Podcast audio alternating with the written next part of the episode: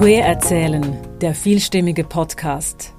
Heute von Andrea Schnieder mit The Intersectionalist Cellist Simone Seals.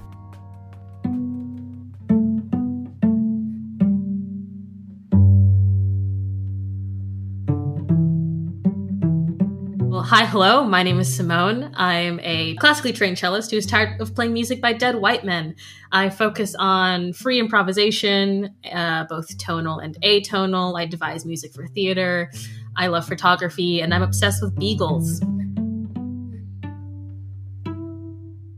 I think non binary for me is just the proper way of saying uh, I like to just say I'm a gay alien, but not everyone understands what that means. So I, I just don't really prescribe to or subscribe to either gender. Uh, I don't think that I fit in either way. And yeah, it's just non binary to me is just me being me.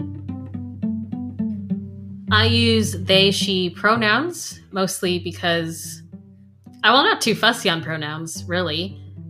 Usually introduced with they first, just to let people know that I'm like, okay, this is I'm not I'm not your typical woman. um, and then she, because honestly, I know that people tie themselves up in knots over pronouns at times, and I just got tired of people constantly apologizing for using she instead of they. Because for me personally, I I I don't mind could use he you could use whatever like whatever you want. It's, sort of uh, just fun for me to experience how it feels to be called different pronouns.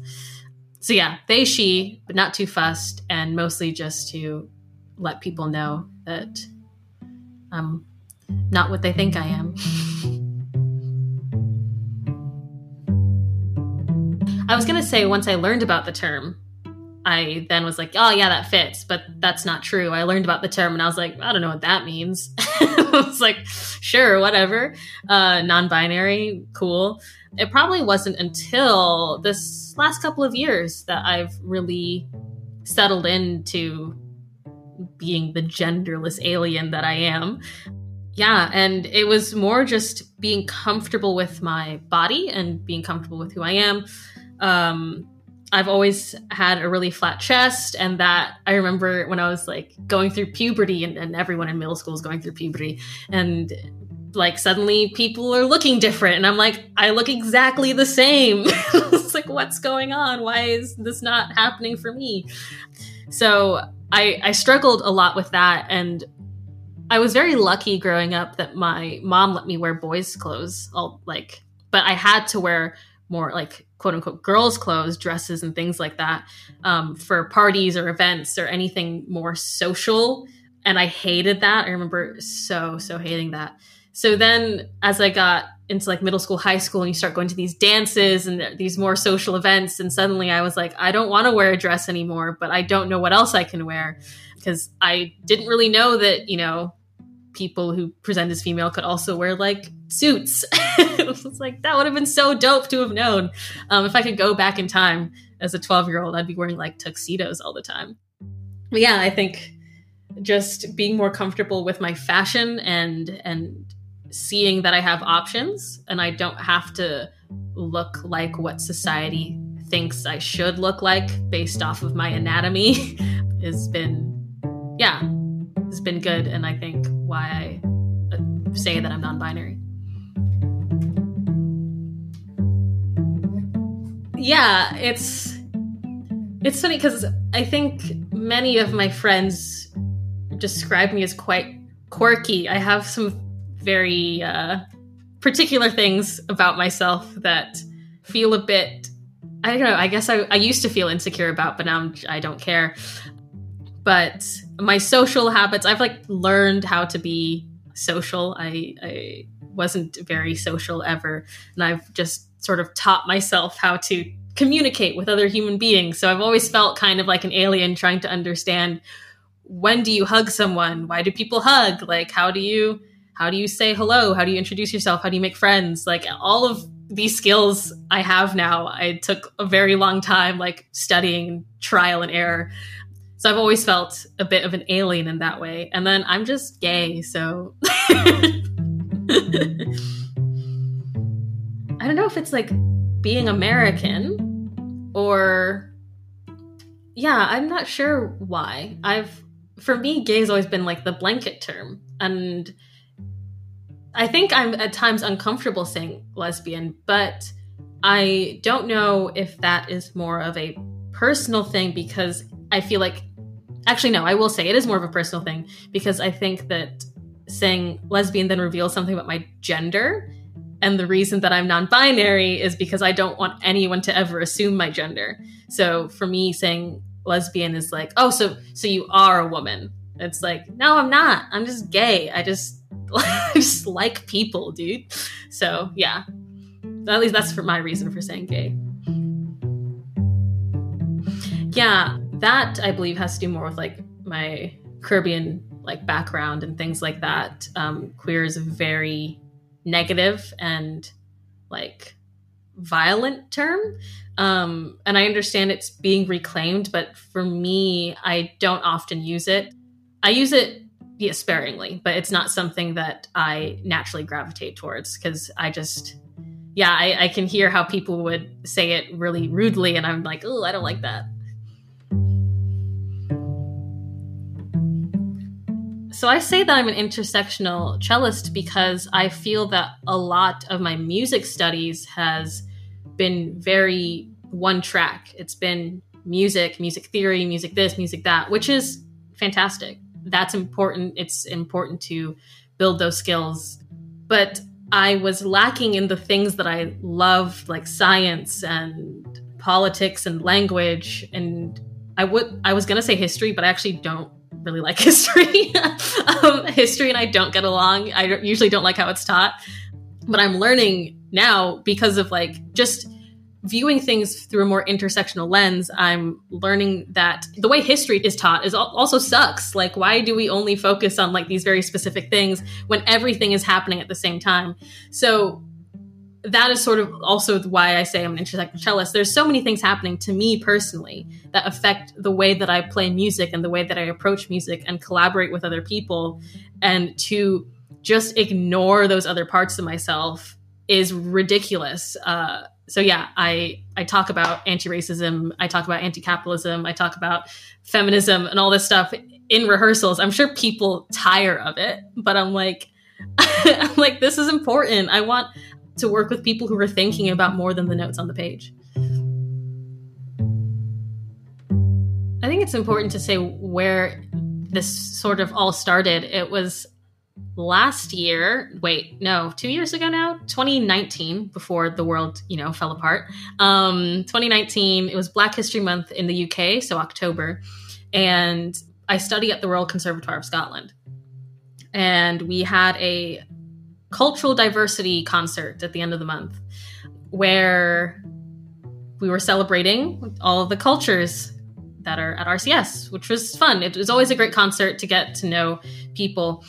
But there was a group, um, uh, there was a white guy who decided to play the music of Julius Eastman, who was a queer black man in New York. Uh, he died quite young.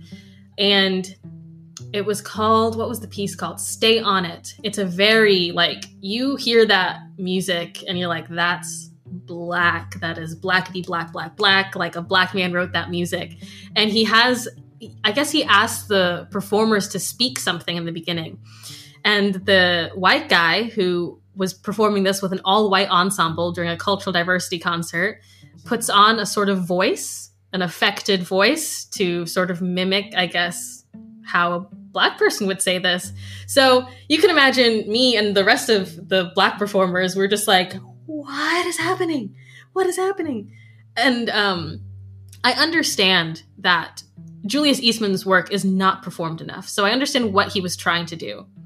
That just wasn't the moment. it was not the time to do that. He could have done that on literally any other concert.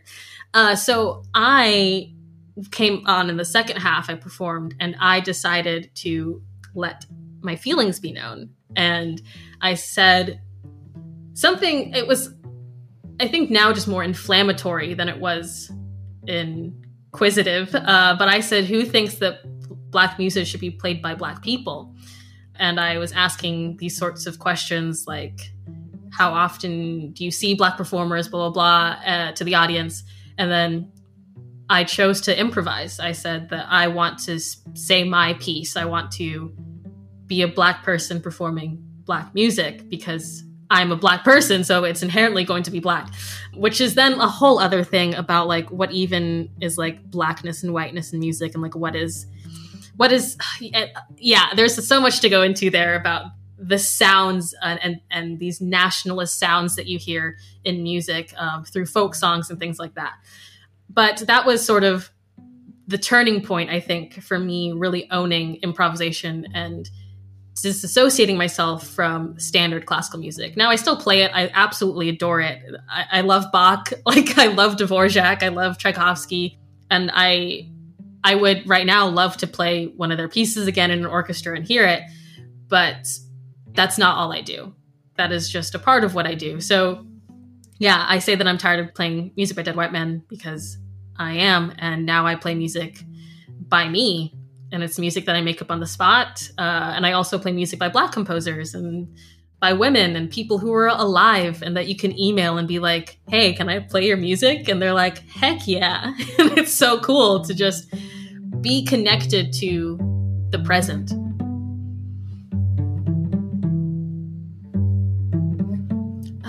Yeah, sure. That's a hefty question. What blackness means to me. Hmm. I don't know. I go I go through phases of like my blackness being a very large part of my identity that I talk about a lot, and then right now I'm in the phase where I'm like, can we like stop talking about it? You know, like there's this thing of, yeah, that's I'm black.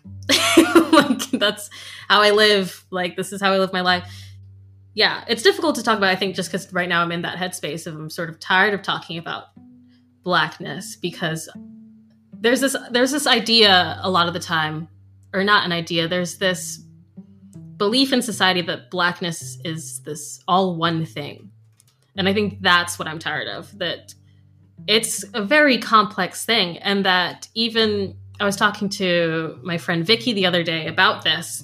That like there are no spaces really for black people to talk about how it feels to be black. For me personally, I look mixed. I'm quite light skinned, but my mom is Jamaican, my dad was Guyanese. There's nothing really quote unquote white in me unless you go back to like slave times. But because I'm lighter, I have always struggled with this thing of like, am I black enough, but I'm not white? So where do I fit in on this spectrum? So when people talk about blackness, they there's there's a lack of nuance there, and I'm just in that place where I'm tired of people not noticing the lack of nuance. And I'm sure in like two weeks I'll be back on my podium talking about blackness again. but yeah, I think right now I'm just sort of trying to find my find my own footing and where I am um, on the fence and all that stuff. So yeah. So my thing is I'm always I'm trying to move to France at some point in the next like 5 years of my life. So I need to have material that I can show to theater performances and blah blah blah to like have performed and then to show the government saying like I make relevant work, please give me a visa. So that was sort of my main reason. I really wanted to explore what blackness means in different countries, especially being American. I live in Scotland and so being black feels different and means something different. When I was in Paris for two weeks, being black felt different and meant something different. I experienced things I'd never experienced in America or Scotland, where a woman thought I was trying to pickpocket her, and I was just walking behind her, and I was like, ah, how did this happen? um, so yeah, the, the show originally, in its original concept, was going to actually combine poetry from the uh, Harlem Renaissance, a movement in America, and uh, La Negritude in France. So, looking at how these two movements happened, and I really wanted to combine them, but I fell into the issue of copyright and yeah, because I was also going to use works by Black composers and sort of tie everything in along with my own spoken stuff and my own improvisations. It was just like too big an idea So I've been like narrowing it down and whittling it down. it's become now just my own show where I'm, it's fully, all the music I do is improvised and all the words are my own, which is terrifying as someone who doesn't speak on stage. Or like if I speak on stage, it is about music. It's not about me. And if it is about me, it's this like, it's sort of, I've removed myself. So, um, Andrea, you've read the opening of the show where I actually dive into the fact that I've always removed myself from vulnerability in some way. And this show is an attempt to completely be vulnerable, but sharing that with the audience and yeah, and it being a journey together and not just my little solo journey and hoping someone catches me, but it is it's a show I very much want to be not just about myself but also the audience. Vulnerability often I think changes its meaning for everyone. Years ago I would say that to be vulnerable is to cry in front of someone and now I cry so easily that it's like uh yeah, like I could I mean, I still crying in public is like not really my thing, but I am more open to crying in front of friends and I'm I'm more open about the things that hurt me and the things that move me. But I think for me, vulnerability is really allowing myself to experience joy with others.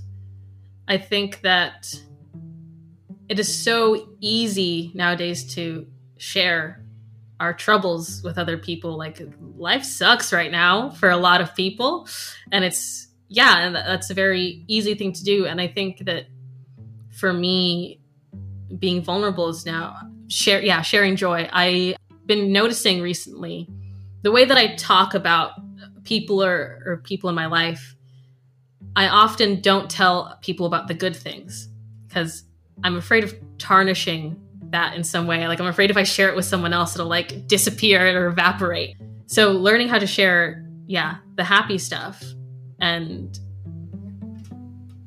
yeah, is is a way of being vulnerable. And also not making jokes out of the stuff that has happened to me and just saying it point blank is something that I'm working on. I very much like to make jokes about my life and I think just being able to say, this thing happened to me and it sucked, and like leave it at that is something I'm learning as a way of being vulnerable.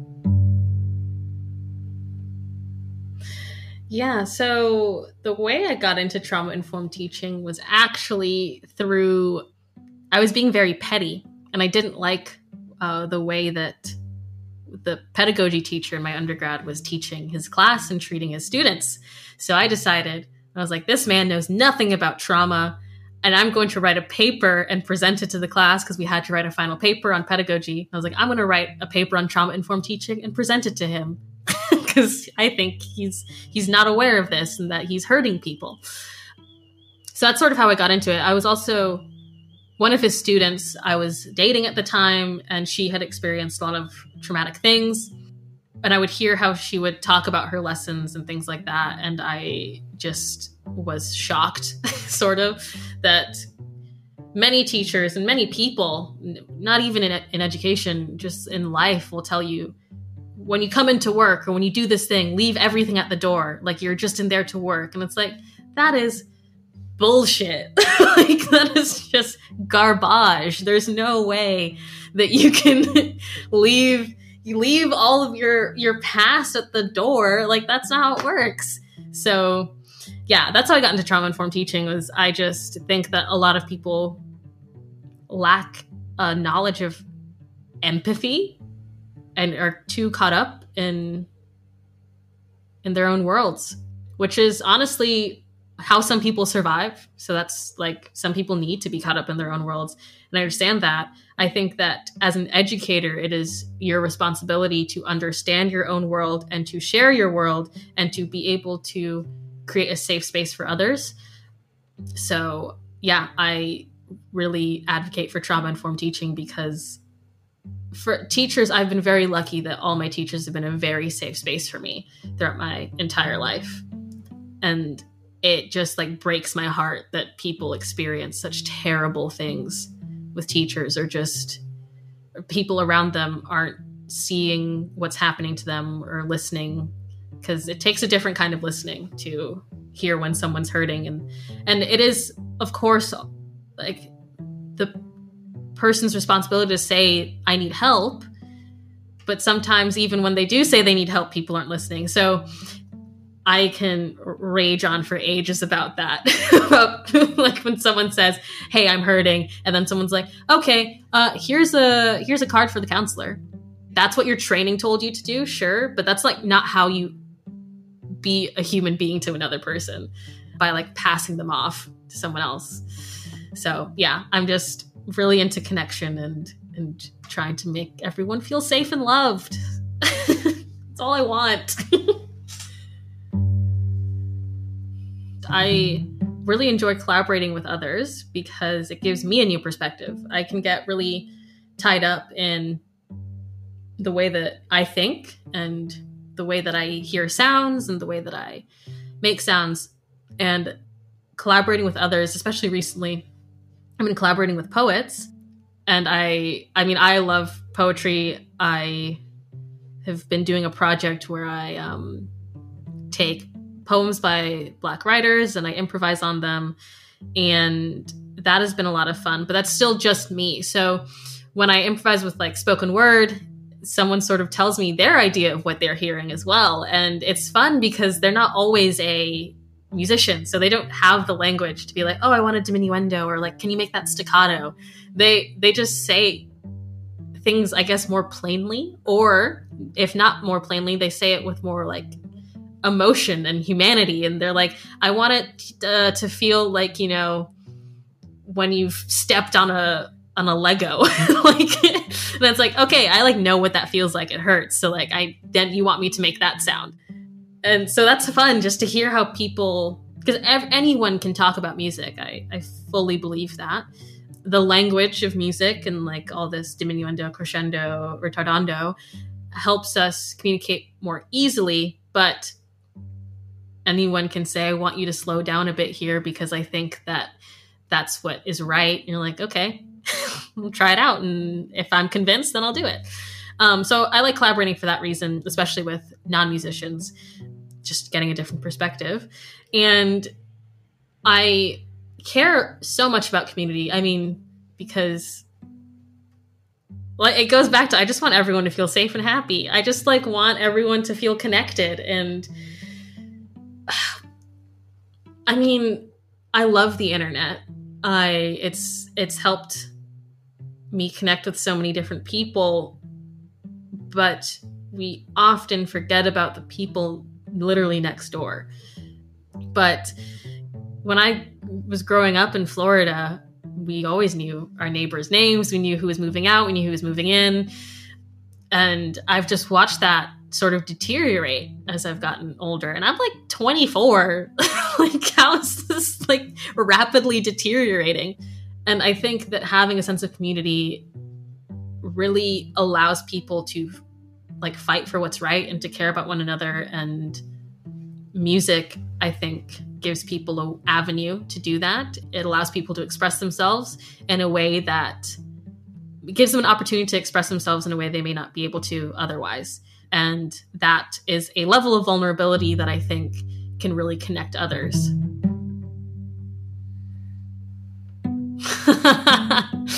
uh, yeah, I would consider myself a politically engaged person. I am probably not as politically engaged as people think I am. I don't read the news enough. I certainly don't know what's happening um, in many places. I know things are not good. Um, I'm not politically focused in the way that people consider like someone to be politically focused. I guess I'm a bit broader in the way that I approach things, such as just focusing on community and just focusing on arts access and accessibility. And then looking into what that means in terms of minority groups having arts access. Why don't these people do these things? What, like, those topics enough have so many symptoms, and the root cause is like politics, it's government, it's, it's, it's capitalism. like, uh, I was trying not to mention capitalism. Here we are. Um, yeah, the root cause usually capitalism. So a lot of the times when I'm talking to other musicians about why why don't we have a different audience? And I was like, well, the orchestra is continuing to play to the same old white audience because that's where they're getting all their money from. And they're afraid that if they change their program, then those old white people won't attend their concerts. And they've never done the work to actually connect with other communities to have new people come in and change their audience. So it's like, I'm political in that way, I think. Um, and I and I'm very outspoken about it.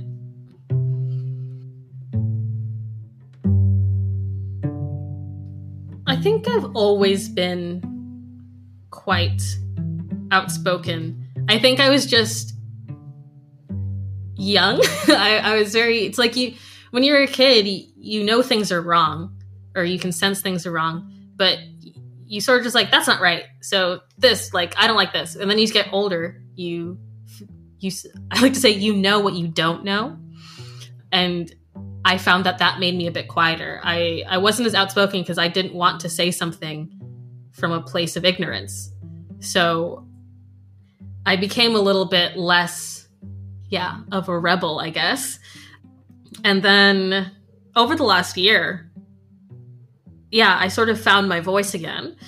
And I got tired of trying to fit in to orchestras and try I'm always worrying about being the perfect person in some way or like oh i don't want to upset this person because they could like be a good opportunity. And i was like oh, fuck that. If they don't want to work with me they're lost i probably don't want to work with them then. Like I, I stopped caring about the approval of others. Now there are definitely some people who i would love to work with but if they don't like what i'm doing which I, I blatantly say on my website or I blatantly say on any social media, my views, then I don't want to work with them. So I think I've just, it took me a little while to come back to my values. I, they were always there, but I sort of, I wanted it to be a bit easier, but life isn't easy. So I'm just taking the reins and saying, okay, cool, this is how I live my life then. Um, and then that makes me a bit more politically active than maybe other people would like.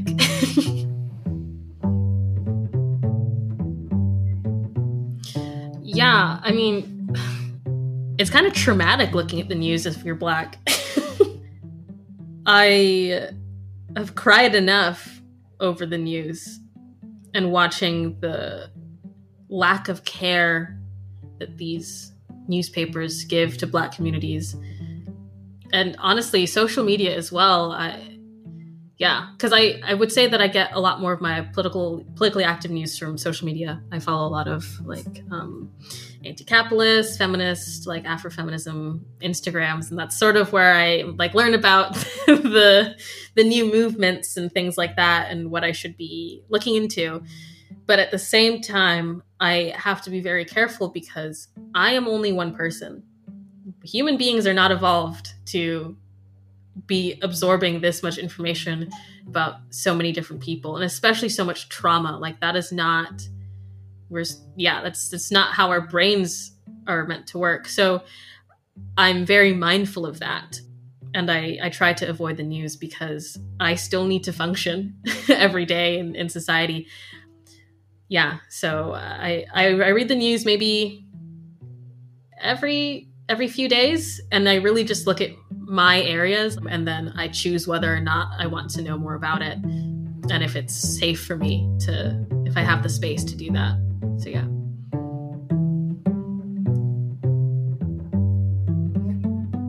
Uh, I, I like what representation? what representation? I I think there are more people who are saying they're gender fluid which has been nice to see. I would say that the non-binary people I know are my friends, like my my close friends.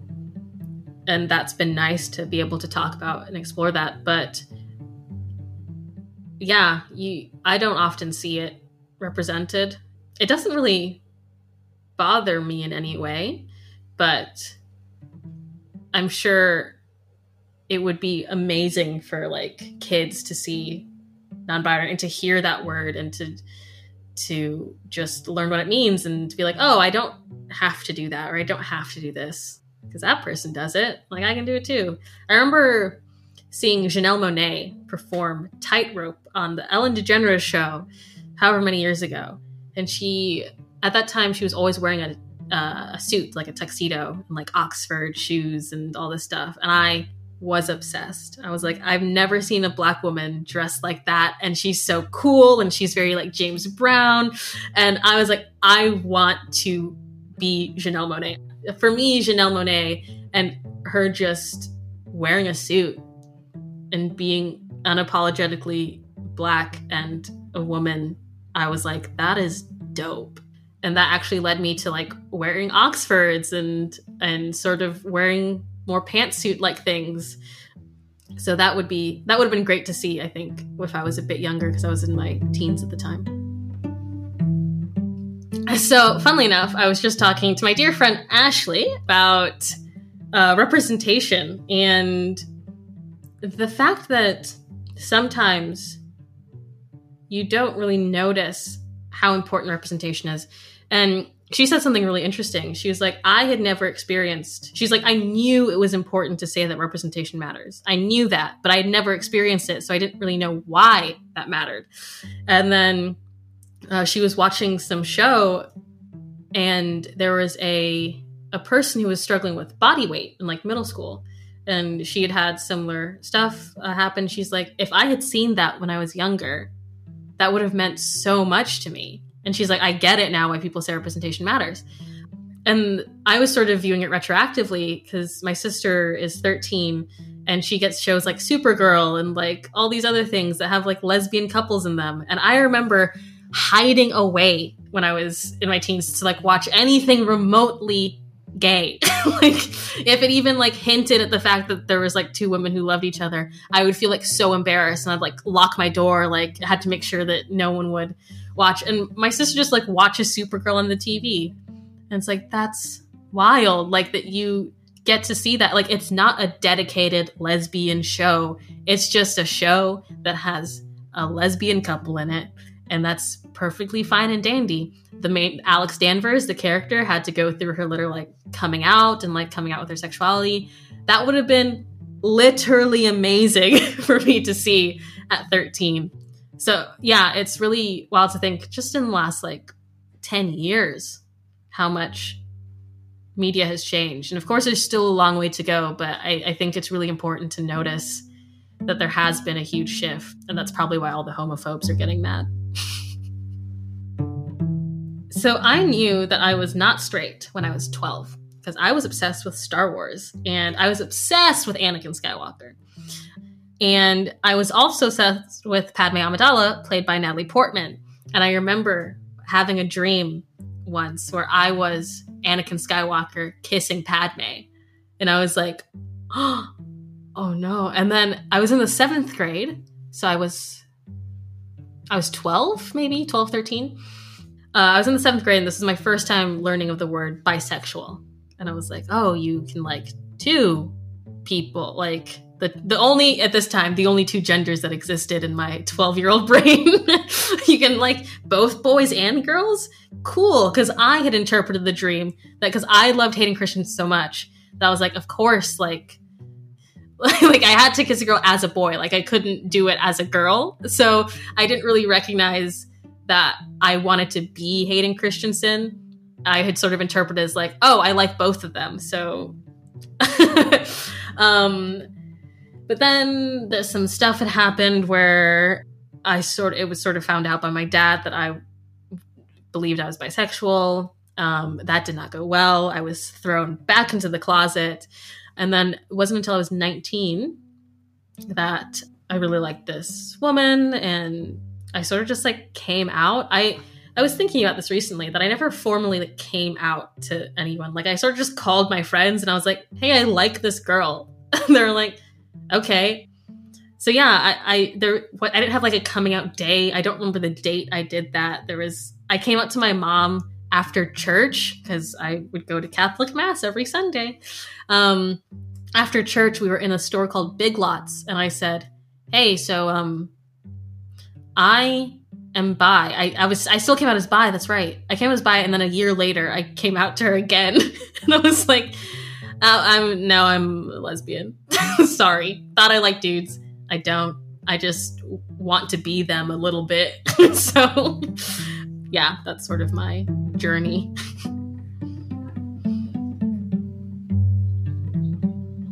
Being Catholic really messes you up. And you can only really like bond over how much Catholicism screws you up with other Catholics. There's just something about it. There's I have a love for Catholicism in the sense that it is very traditional. I, I love traditional things, but actually, you know what? I won't say that it's Catholicism that like affected the way I viewed my sexuality. It was American Christianity that affected the way I viewed my sexuality. Catholicism, they said some wild stuff during Mass, like about I remember one guy, I hated this guy. He was giving the homily, the little like speech after he read the gospel. Um, he was saying that smooth talking, charming men are sent by Satan to uh, persuade your your children into the devil's work. And I was like, "You're this is absurd." Like I wanted to walk out. There were several times he was talking that I wanted to walk out, but I was the cellist for the choir, so I could not leave. or I could have and made a huge statement, but my mom would have been very upset. So maybe if I ever go to mass again and I hear some wild stuff, I'll just walk out. I'm less I'm less afraid now. I would definitely walk out now. But American Christianity, like that is probably one of the biggest factors of like my trauma is I dated a woman who wasn't out. Her, her family was very racist and um, homophobic. And she, through some circumstances, ended up outing me to her family. Um, and it was not a good situation. So I then proceeded to date another very Christian person. I think I was clearly working through some stuff. uh, clearly had to do that again to myself she and I dated for a year, and her family also had these very similar views. And it led me to very, very much hate American Christianity. And honestly, I still do. Like, white American Christianity is not, I don't believe many of them read the Bible. I don't think they could quote and, like, I mean, they can definitely quote the Bible because that's all they read is quotes. Um, but the clerical thinking skills are lacking a majority of the time. Of course, not all. I can't blanket statement that, but uh, in my experience, the majority of white American Christians have never read the whole Bible and and developed their own opinions of what it means. Yeah, no, people do not think critically enough. I think it's hard to do that. It's very hard to think critically. I mean, look at you look at high school classes that teach, you know, analysis and people just sort of want it said to them. And I, I, I understand that sometimes during like analysis classes, I was like, oh, I don't care. like, I don't know what they're saying. like they're just talking shit.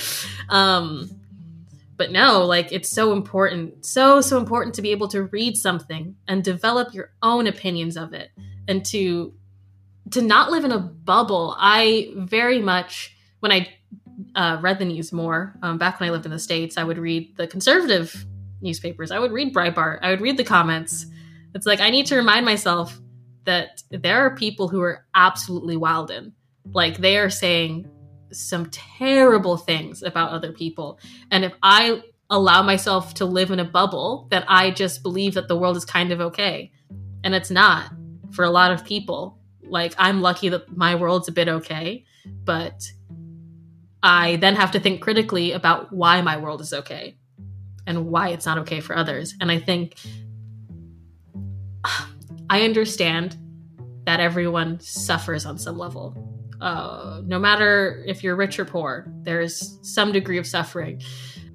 I think it's really important for people to be able to contextualize their suffering and to see that some people aren't able to suffer over the things that you're suffering and you will never suffer over the things that other people are suffering over and that potentially you could change that.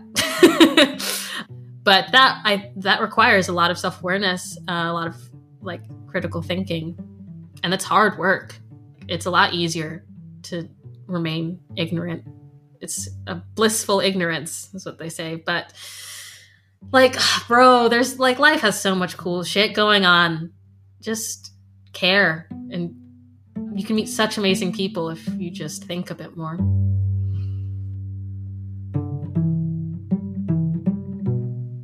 yeah i there are times where i wish that i didn't know what i knew because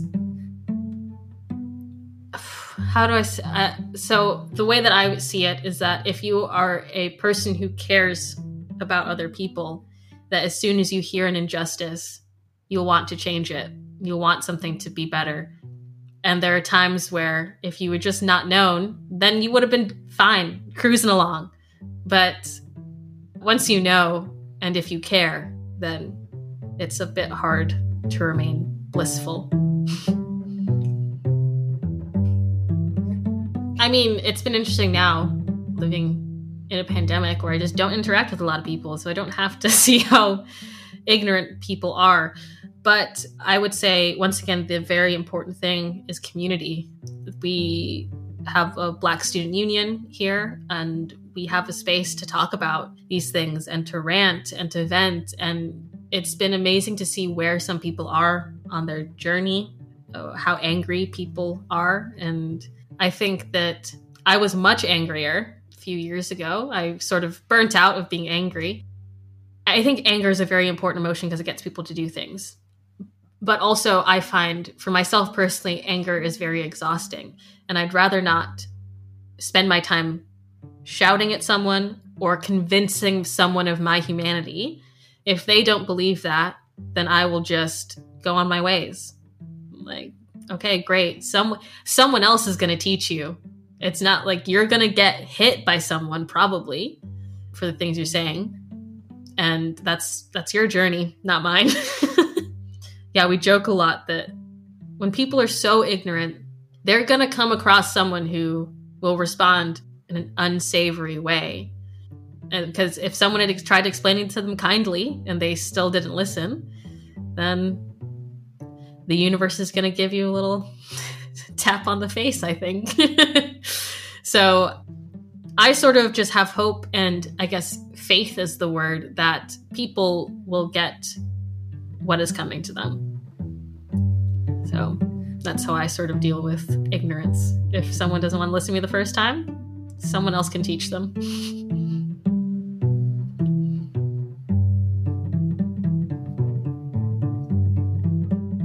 yes and no. I think I definitely have developed the ability to shut off from it.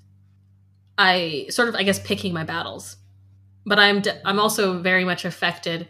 I guess I'm I'm more affected when it's people close to me or people that I respect that say very ignorant things. I find that or people in positions of power, and by that I mean even just like educators or like a store manager when they say things that I find really upsetting because you're influencing so many other people. Like that I can see people are hearing you say these things and it's going to affect the way they behave. So that I find very upsetting and I find I can't distance myself from because I'm usually there.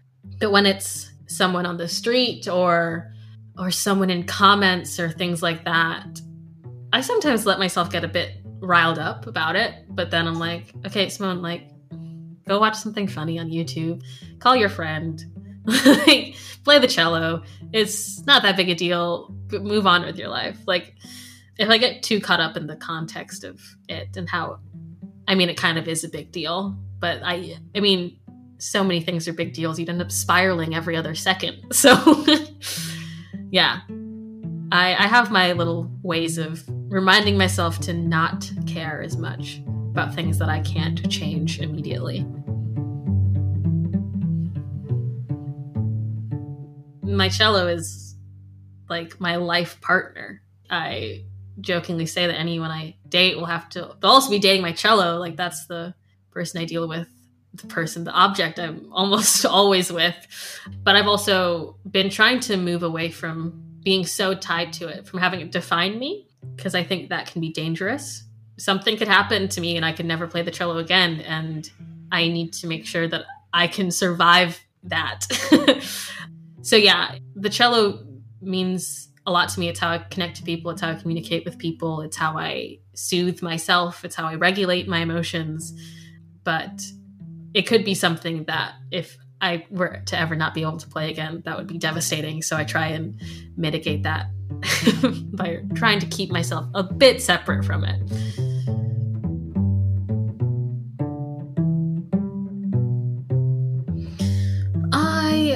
First learned about improvisation when I was 16. Now, I remember this because I was at a summer music camp with the Sphinx Performance Academy, and we had a workshop on improvisation.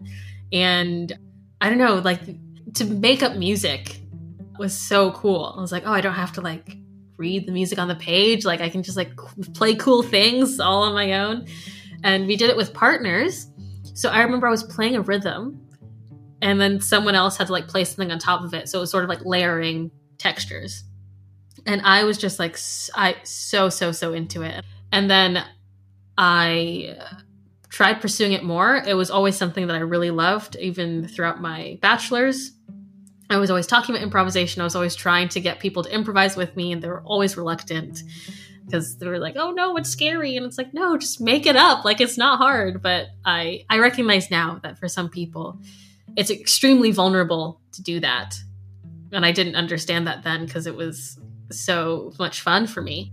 And in the last year, or during the last two years, I guess, in my master's at the conservatoire, I focused a lot more on improvisation and was exposed to it a lot more than I ever had been in my bachelor's. And I actually went to Estonia for an improvisation conference.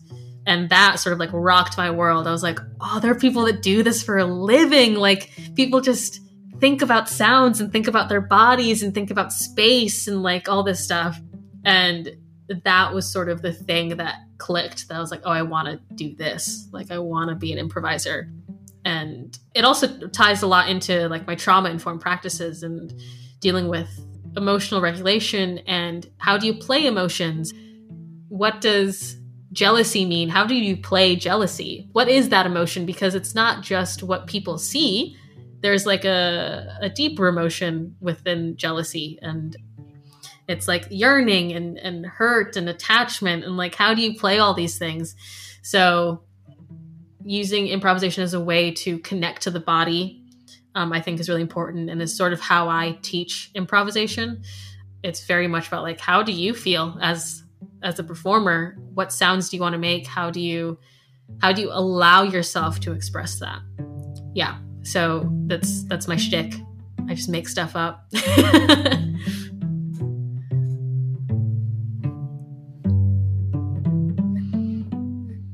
yeah, I would say, yeah, fear of failure. I don't want to be bad at it. I I remember so so clearly. I had an improvisation lesson or workshop with um, this drummer she she's so cool. She's so cool but she what she was asking me to do was something i'd never done before. And so now my playing i'm much more free and making weird sounds and, and doing weird things and letting it happen. But at the time i was very much into playing nice sounds and playing things that a cello sounds like. And she was asking me to throw all that away and to play do what like don't care about technique just like go at it and I could not do it. And I was getting so frustrated with myself because what I found was that she was actually asking me. So the cello is my voice, and she was asking me to to be very raw and to not be very composed and classical, but to just be, you know, a bit wild. And that was terrifying, not just for me personally, not just as a musician, but like psychologically to think about what it means to let go was scary. And I still have a, a very strong fear about letting go. I'm working on it. but it, yeah, there's something in me that to lose control in that way scares me. I can do it now on the cello, but in trying to put it to practice in my real life.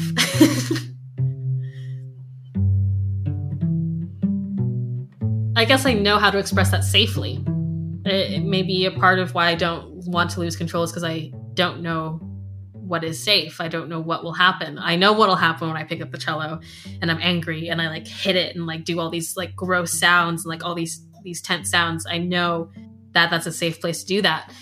Whereas I know words can hurt people and I know I mean obviously fists can hurt people. I've never hit anyone, but like there's I could hurt myself if I like want to punch something. Like, you know, there's things that I am unsure if I were to let go that I would not be safe or I might harm someone like emotionally.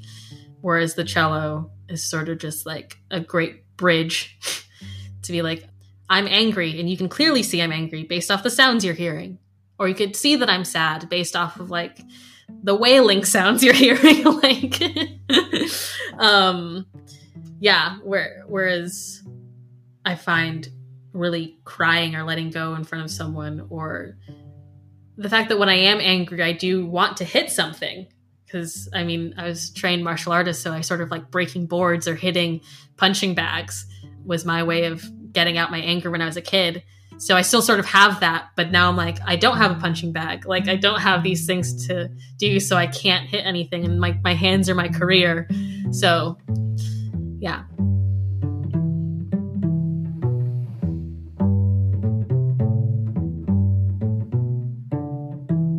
I would say that I tend to value my own emotions less.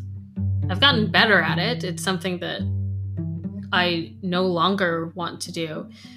Yeah, I've definitely gotten better at it. Actually, I sort of just tell people when I'm upset now or something that they've said has hurt me and and I'm better at trusting that if they're a good friend, they won't just like fuck off. but for most of my life, I've spent my time caring more about how other people feel than how I feel. Because, yeah, it goes back to that thing of like, I don't want anyone to hurt. And I sort of take the responsibility knowing that I can handle it. I was like, I can handle like being upset and I can handle being hurt. But then I'm not allowing the other person to, you know, feel those things and to know that they can handle being hurt and things like that is what I've learned. But yeah, I've always considered it easier for me to hurt because it because I, I know I can handle it and I was never sure if the other person could. And now I recognize the importance of letting people feel their own feelings.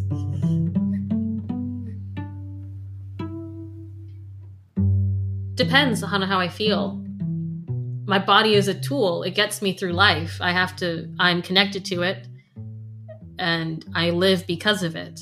So I have to treat it well. I only have the one and I hate surgery or anything of the kind. So I don't want anything to happen to it and then become bionic. like I want to, yeah, I want to just preserve my body, I guess. And even though I have a maybe tenuous relationship with it at times and how I view myself and this thing of like beauty standards and all that nonsense, I have just been accepting that I exist and I exist in this space and I'm here. Like, hello, please move out of the way. If you're taking up too much space on the sidewalk because you should share, like, like I'm not moving out the way. Uh, I mean, now I do because COVID times, but if someone's not moving, I don't want them touching me. but yeah, uh, that I deserve to. I belong in these spaces. I I've worked hard and also I'm a human being. Like, damn, let me sit here. So, yeah.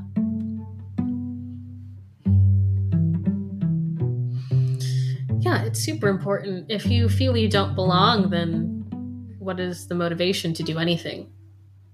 So, it, it's very important for me to feel a sense of belonging. And I'm going to be clear that it's not a sense of belonging from others it's not the validation that I belong there from other people. As important as that is, sometimes you're just not going to get it.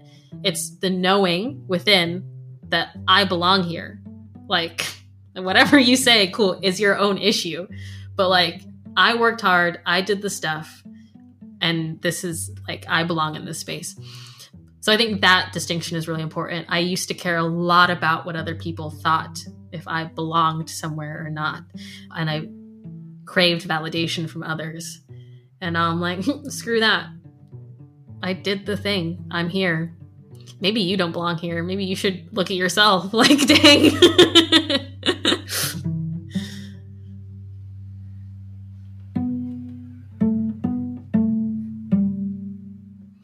yeah, I would say that it's yeah, constantly evolving. There are times where I question whether or not I belong, and then there are other times where I'm like, "Oh no, shut up." like I belong here. But I think that having such great friends has been very helpful. Having positive relationships has been really helpful as well. And also just sort of understanding myself more and being compassionate for myself. That's like something therapists always tell you is like be compassionate to yourself. And I remember I told my therapist, I was like, I don't know what that means, dude. Like people keep telling me that. I don't know what it means. And he's like, that's your first step. And I was like, great. but I I still don't really know how to define it, but I do know that I am more compassionate with myself. And that has helped, yeah, me feel comfortable.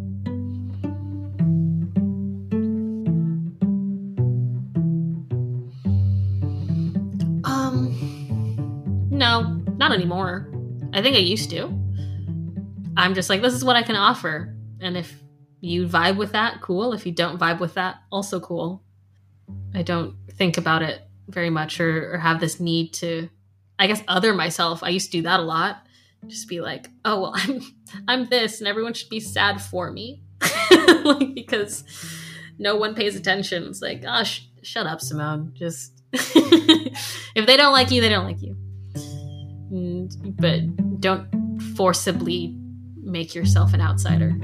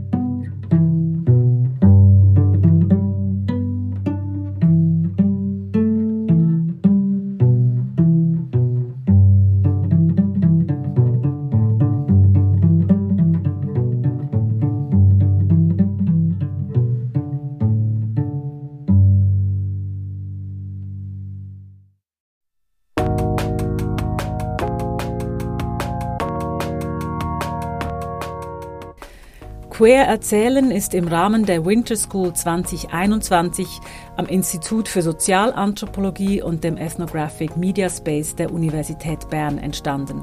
Unter der Leitung von Christoph Keller, podcastlab.ch und von Serena Dankwa, Dozentin.